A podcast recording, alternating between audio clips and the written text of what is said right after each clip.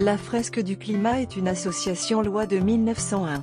Fondée en décembre 2018, son objectif est de sensibiliser le public au changement climatique. La sensibilisation se fait au moyen d'un jeu sérieux collaboratif.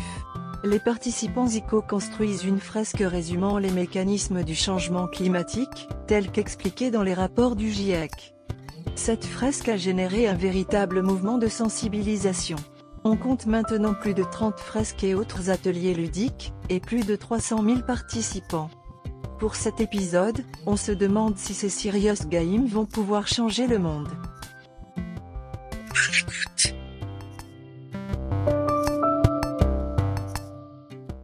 Je suis animatrice de deux tonnes. Les gens rentrent leur empreinte carbone euh, sur un logiciel et après on voit une courbe avec chacun des participants, la moyenne nationale, et puis on se balade dans le temps.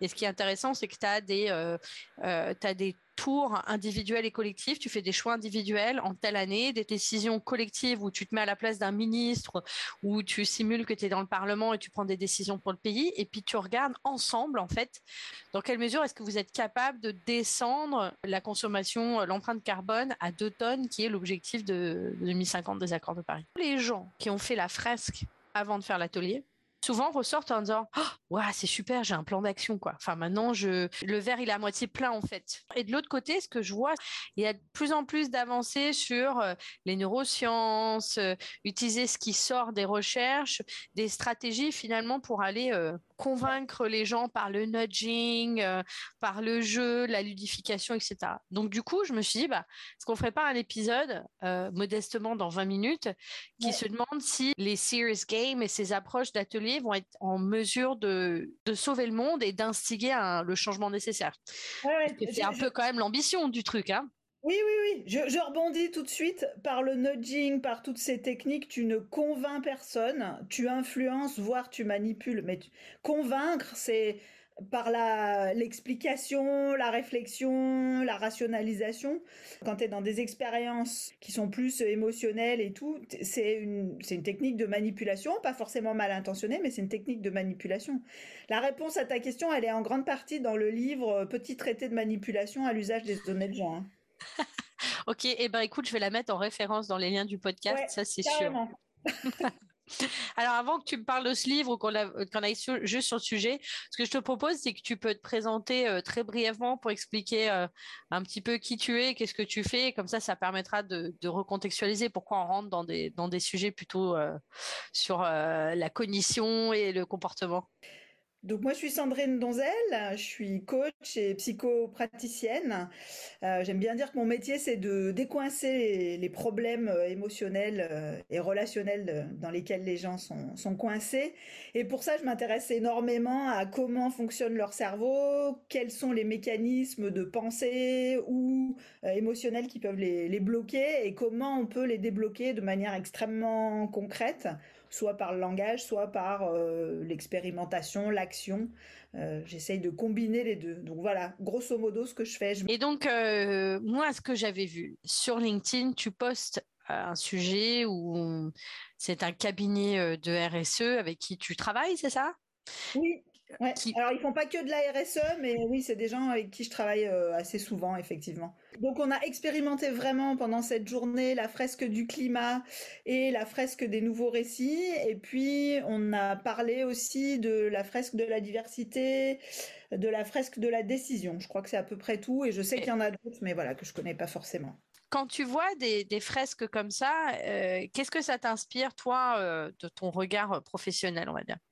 Alors pour moi, il y a deux axes. Le premier axe, c'est que euh, tout ce qui est expérience de d'apprentissage un peu ludique, un peu expérientiel. C'est-à-dire, je fais des choses, je manipule, je parle avec les gens qui sont autour de moi. Il y a un support graphique. Euh, c'est des expériences d'apprentissage euh, qui sont extrêmement intéressantes parce que ça va plus ancrer justement les apprentissages, ça va faire vivre des choses émotionnellement qui renforcent les apprentissages. Donc, en termes d'outils pour sensibiliser, apprendre, c'est hyper intéressant. Donc de ce côté-là, pas de souci. Après, moi, je me pose toujours la question de la manière dont c'est accompagné. C'est-à-dire, si je fais juste ça, hmm. et ça a un impact émotionnel assez fort, qu'est-ce que je propose derrière? Parce que la fresque du climat, moi, je l'ai vécu effectivement en me disant, ouais, effectivement, la vache, il y avait des choses que j'avais pas forcément perçues et tout. Euh, mais euh, comment les gens y repartent de ça et qu'est-ce qu'on leur propose après? C'est-à-dire que ça peut générer de la colère, de l'anxiété. Moi, j'accompagne pas mal de gens souvent qui sont confrontés à cette euh, ce qu'on appelle l'éco-anxiété. voilà, toutes ces préoccupations qui viennent se rajouter. Et en fait, l'anxiété, si j'ai l'impression d'être seule et en plus de pas pouvoir me mettre dans l'action, ça renforce l'anxiété. Donc, ça pose toujours la question quand on fait un truc de groupe de se dire, c'est quoi la dimension d'après? Et après, sur les méthodes de groupe en général, euh, c'est quel est l'objectif euh, qu'on veut faire avec ça? Parce que c'est très facile d'utiliser une méthode de groupe, la fresque ou autre chose, soi-disant participative, pour en fait euh, amener. c'est une forme de manipulation. Enfin, on en hmm. parlait un peu en off avant.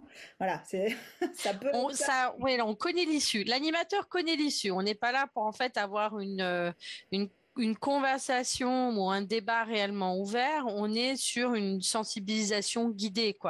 Moi, je trouve que ça pose un peu la question aussi de la responsabilité.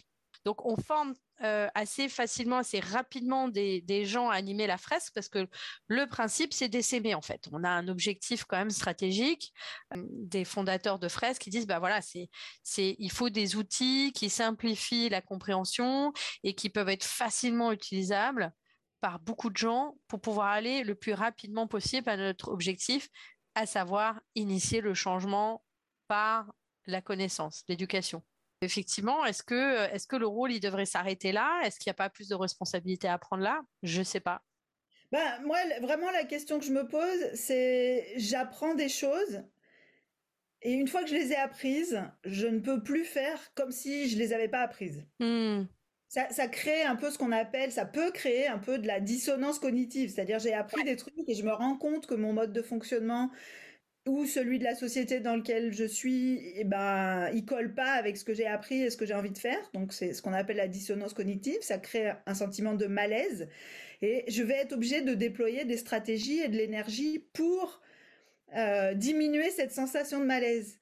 Et du coup, ça peut amener, bah, soit effectivement certaines personnes peut-être à s'impliquer, mais si c'est porté uniquement émotionnellement, sans arriver à faire la part des choses, ça peut aussi hmm. créer des burn-out militants, euh, des, des, de colère, des choses comme ça.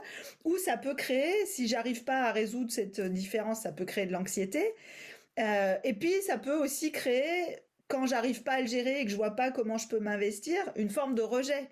C'est-à-dire le truc qui me dérange, je vais un peu rationaliser en disant bah il y en a qui font pire que moi, bah c'est pas si grave. Euh, l'exemple classique, c'est les gens qui fument. Ils savent que c'est pas bon euh, pour leur santé, et en même temps, ils n'arrivent pas à s'arrêter de fumer. Donc, certains vont diminuer le conflit, la dissonance. Mm-hmm. En faisant quoi? En se disant oui, mais bon, moi, regarde, mon grand-père, il a fumé toute sa vie et il n'est pas mort de ça, il n'est pas mort d'un cancer du poumon, donc allez, voilà. en gros, je tente ma chance. Et, du coup, l'effet émotionnel, il n'est pas du tout. Enfin, moi, je l'ai pas vu abordé dans ouais. Et ça pourrait être intéressant de, l'aborder ou en tout cas d'y travailler parce que tel que bah, je me retrouve avec un apprentissage dont je dois me dépatouiller toute seule. Mmh oui, c'est dans le, témoignage que je peux avoir de gens qui ont, fait la fresque. Euh, c'est euh, souvent on retrouve le terme de claque, de euh, sidération et d'autres qui au contraire en fait sont complètement sur ah mais ça m'a ça m'a réveillé ça m'a fait passer au changement et donc c'est c'est intéressant de voir à quel point on met un groupe de personnes on le fait traverser la même expérience et il y a des issues très différentes. C'est impossible de prévoir à l'avance comment les gens vont réagir. Par contre, une des manières de contrer ça, ça pourrait être justement en amont euh, d'expliquer qu'il peut y avoir des différences de réaction et que du coup ça va interroger sur comment vous gérez telle ou telle émotion, telle ou telle information, de normaliser aussi ça. On fait ça parfois en, mm-hmm. prévention des risques psychosociaux face au, à, aux risques traumatiques. Par exemple, il y a un un salarié qui a un accident grave, on va pas dire aux gens ah vous allez forcément être traumatisé, il va se passer ci, il va se passer ça. On va leur dire voilà le panel de réactions possibles et voilà les Mhm. signes qui doivent vous alerter, vous faire dire ça a eu vraiment un effet pour vous difficile et, et qui doit vous amener à faire quelque chose pour gérer ça. Donc je pense Ouais. que ça serait une précaution qui serait utile par exemple. Ouais, et c'est vrai que c'est c'est- la dimension psychologique, la dimension personnelle, euh, elle est, euh, elle est pas du tout euh, ou très peu abordée en fin de compte. C'est un outil d'apprentissage, c'est-à-dire que quand on veut renforcer un apprentissage chez les enfants, on leur fait découvrir par eux-mêmes et après on leur montre euh, où est-ce qu'ils ont eu bon et où est-ce que ça marche pas et où ils ont eu entre guillemets mauvais, mais parce que euh, on va aussi mieux mémoriser paradoxalement quand finalement on s'est trompé parce que ah mince ça a provoqué quelque chose chez nous. Donc c'est pour ça que moi ça me renforce dans l'idée que c'est effectivement un outil de d'apprentissage, de transmission de la connaissance, d'un certain niveau de connaissance, mais c'est pas forcément un outil de changement. Et alors si on croit que la connaissance fait changer le monde, c'est vrai en partie, mais je pense que c'est quand même en partie aussi un mythe. Ouais. C'est pas parce que je sais intellectuellement quelque chose que ça résout le problème. Si je reprends mon parallèle avec les gens qui fument, Ouais. euh, 100% des fumeurs, ils savent que c'est pas bon à la santé. Hein. Ça suffit pas pour les faire arrêter. Hein. Oui, Je suis effectivement. désolée de le dire comme ça, mais Il y a peut-être euh, au bout d'un moment en fait un retour de bâton quoi, Euh, de se dire bah maintenant euh, vous m'avez vous m'avez ouvert la boîte de Pandore, je fais quoi avec ça quoi? C'est la réflexion que je m'étais faite moi en suivant ces ateliers là sur les fresques. Je m'étais dit en fait, ce genre d'outil c'est bien quand entre guillemets je commence un parcours par exemple associatif ou voilà j'ai envie de m'investir et ça va me m'alerter sur différents thèmes et après je vais pouvoir être dans l'action. C'est ce que je disais, euh, je sais Ouais. plus quelle question, mais en gros l'anxiété ça se surmonte. Il n'y a pas que ça, mais en gros ça se surmonte en étant en se sentant soutenu, euh, entouré, compris, et en, en étant dans l'action. C'est-à-dire si je suis là à dire ah qu'est-ce qui m'arrive, ça va augmenter mon niveau d'anxiété. Si j'ai l'impression d'avoir un peu de contrôle et de pouvoir faire quelque chose, ça va faire baisser mon niveau d'anxiété. Donc du coup, euh, le faire ça, mais savoir que derrière il y a d'autres choses prévues, ça peut aider. Oui, on est, on reste pas sur euh, bon bah voilà, on vous a présenté tout ça. Bonne chance avec la claque. Je t'ai balancé une bombe, maintenant débrouille-toi avec. Voilà, exactement.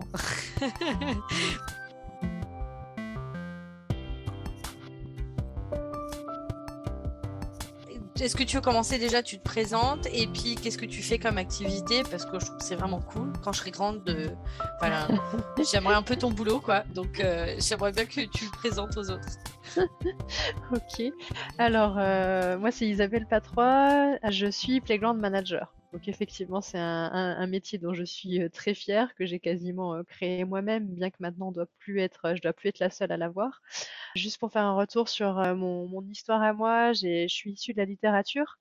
Moi, j'ai travaillé sur le théâtre contemporain euh, au travers d'un auteur qui s'appelle euh, Wajdi Mouawad. C'est au travers de ce qu'il a hum, travaillé lui sur la manière dont il créait ses œuvres que j'ai travaillé sur tout ce qui était euh, intelligence collective, collaboration, euh, levier ludique euh, et comment voilà finalement ces, ces, ces pièces sortent de terre. Et donc c'est un petit peu l'origine de, tout mon travail ensuite à GEM puisque j'ai travaillé sur ces, sur la manière dont le jeu peut justement accompagner la création, la création collective, l'intelligence collective, la créativité, l'idéation, etc. L'école crée ses propres jeux depuis euh, l'année 2012, donc ça peut être des jeux vidéo, des jeux de plateau, des jeux de cartes, des jeux en réalité virtuelle également. Le mode de création de ces jeux, c'est toujours euh, à partir d'une équipe projet. Cette équipe projet, elle est euh, forcément à, comment dire, multidisciplinaire euh, avec à chaque fois euh, un prof qui va avoir, qui va être le garant de la validation académique, de toute la pédagogie, de tout le contenu, de tout le savoir qui est à l'intérieur du jeu. Également euh, une, entreprise qui elle va être plutôt la garante ben, de tout ce qui est la réalité terrain. Et on inclut également des étudiants qui eux sont les garants à la fois de leur fraîcheur, de leur créativité, mais aussi bah, c'est leur regard sur le monde de demain qui est important. Euh, je pense que le jeu peut attraper euh, la quasi-totalité des sujets. Et donc, euh, nous, nos sujets de prédilection à GEM, c'est tout un pôle sur l'innovation et la créativité, parce que le jeu, par essence, permet la créativité. c'est dans son ADN, donc il y a forcément tout un volet autour de ça. Et l'autre volet, c'est autour de tout ce qui est durabilité, sustainability. Ok. de dire, voilà, comment le jeu peut accompagner des sujets complexes, sociétaux, actuels, comment il peut accompagner la prise de décision éthique, comment il peut permettre de comprendre une situation complexe, etc. Je ne sais pas si tu le sais, mais maintenant, je crois qu'on frôle la trentaine de modèles de fresques. Les fresques commencent à être traduites. Au fil des années, les Serious Games se sont quand même déployés à grande échelle ouais, mondiale, sous toutes sortes de formats. À l'heure actuelle, il y a énormément de domaines qui s'en sont saisis. On estime que toutes les entreprises du CAC 40 en ont déjà au moins intégré une dans leur formation. Dans le jeu, on rentre peut-être plus facilement aussi dans l'authenticité? Déjà, dans le jeu, on rentre dans un univers qu'on appelle protégé, enfin dans un cercle particulier. Un jeu, c'est un monde à lui tout seul. Et donc, quand tu décides d'entrer dans le jeu, tu rentres dans ce monde qui est régi par ses propres règles, que tu acceptes, sinon tu rentres pas dans le jeu. Et donc, du coup, à partir du moment où tu rentres dans ce cercle, eh ben, tu acceptes les règles, l'histoire, la fiction, les personnages, enfin tout ce qui fait le tout ce qui fait le jeu. Et à partir de là, effectivement, tu vas pouvoir rentrer en authenticité parce que tu, tu, tu comment dire, tu, ouais, tu te révèles à, cette histoire qui est là et tu te laisses embarquer par cette histoire et du coup, il n'y a plus de filtre puisque c'est un jeu finalement. C'est pour ça qu'on dit qu'il est protégé dans le sens où effectivement, ben, c'est vraiment un monde à part. C'est un peu comme si on pouvait rentrer dans un film. Si on mmh. rentrait dans ce film, ben, on, accepte si c'est un film en costume d'époque, si c'est un film historique, un film de guerre, etc. Tu rentres dedans, tu vis ce qu'il y a à vivre. et, le jeu, c'est pareil. En fait, tu rentres dans un autre monde. Et donc dans cette, ce monde-là, à partir du moment où il est décorrélé de ton quotidien, de tes habitudes, de ton univers professionnel, euh, etc., eh ben tu peux être toi-même, puisqu'en fait, euh, ce, ce, le jeu crée quelque chose de protégé. Est-ce qu'il y a une responsabilité, on va dire, euh, je sais pas comment on dit, du game master, du, de, de, du chef d'orchestre de ce jeu? Est-ce qu'il n'y a pas des certaines, certaines considérations éthiques autour de ça, après tout? Alors, en fait, ta question m'amène à peut-être repréciser ce que j'entends par jeu. Et ce qui le différencie du coup de la fresque, même si bien sûr dans la fresque il y a certains mécanismes ludiques. Le jeu, je disais, c'est déjà ce cercle dans lequel on rentre, euh, qui appartient du coup à son univers propre et qui est régi par son univers propre et par ses règles propres. Euh, la, dimension fictionnelle du jeu est importante. Euh, même si c'est une dimension fictionnelle, on va dire proche du réel, il n'empêche que ce sera de la fiction par exemple sur un sujet assez complexe aussi qui est le, pétrole au Canada et la gestion des ressources pétrolières, et ben ils ont créé dans ce jeu un univers avec une ville qui a un nom, qui a des personnages, etc. Et même si une partie du jeu est en image réelle, on incarne quelqu'un qui lui est fictif. tu vois, donc voilà, cette dimension, ça serait la dimension numéro une. Il y a de la fiction. Ensuite, tu vas avoir dans le jeu donc cette idée de, feedback qui est importante, euh, qui est, euh, on va dire, euh, notre, notre deuxième dimension importante. le feedback, c'est en fait l'action-réaction qui a un jeu. C'est-à-dire que le jeu, tu fais un truc, il te répond. C'est-à-dire que une interaction, un interaction et puis un enchaînement. Prends un jeu ultra simple. Dans un jeu de loi, tu lances un dé, tu fais 6, tu vas avancer de 6 cases. C'est-à-dire qu'il y a directement une conséquence visible tangible qui va te permettre de, euh, de voir où tu te situes dans le jeu par rapport aux autres, euh, qui va directement entraîner une réaction aussi des autres, parce que si tu fais 6, tu vas peut-être doubler ton pote, ou au contraire, tu es toujours à la traîne, on va te chambrer, ou dans le cas du jeu de loi, tu vas tomber dans un trou, revenir au départ. Enfin voilà, il se passe tout de suite un truc. Donc à chaque question, à chaque action, euh, le, le jeu te répond en fait. Donc il y a vraiment un dialogue très proche. Ça, c'est un, deuxième aspect important donc, du jeu, c'est de rendre tangible, visuel, concret euh, tout ce qui se passe. Euh, et la troisième dimension qui me semble importante, euh, c'est que dans un jeu, il y a un, équilibre qui va se jouer entre liberté et contrainte. La, la contrainte, elle vient de la règle du jeu. Plus il va y avoir de règles dans un jeu, étrangement, plus on sera libre. Puisque en fait à chaque tour, en tant que joueur, tu vas avoir différentes options possibles. Tu vas te dire, tiens, euh, est-ce que je rejoue? Est-ce que j'arrête? Est-ce que je passe mon tour? Est-ce que je pioche ces cartes? Ou plutôt celle-ci? Euh, Tu as certains jeux qui te permettent d'échanger des ressources, par exemple avec les autres, ou de leur poser une question. Enfin, tu vois, et donc tu vas avoir un, choix d'action un, un peu plus large. Et du coup, ce choix d'action fait que tour après tour, tu montes ta stratégie librement jusqu'à atteindre l'objectif final du jeu. Du coup, si j'en reviens à mon histoire de fresque, parce que je n'ai pas oublié la question, euh, dans la fresque, tu as le levier rendre tangible puisque, alors même si je te le redis, je n'ai pas encore joué, mais de ce qu'on m'a expliqué, euh, tu as des cartes qui vont te permettre de visualiser un certain nombre de choses et tu vas euh, dessiner euh, sur une, la fameuse fresque justement les différentes étapes, les différents éléments, les mettre les uns en rapport avec les autres, créer les liens qu'il y a entre ces différentes cartes, etc. Et donc du coup, la grande plus-value de la fresque, c'est cet aspect de rendre tangible, rendre visuel, montrer de manière très claire à, quoi ça ressemble tout ça et comment les choses sont interconnectées. Et c'est en ça qu'on peut rapprocher la fresque du jeu, dans le sens où c'est un des aspects du jeu euh, que de rendre tangible et visuel avec ce fameux feedback dont je te disais. Tu mets cette carte-là, tu, tu, te rends compte avec quoi elle interagit et qu'est-ce que ça a comme conséquence sur la planète.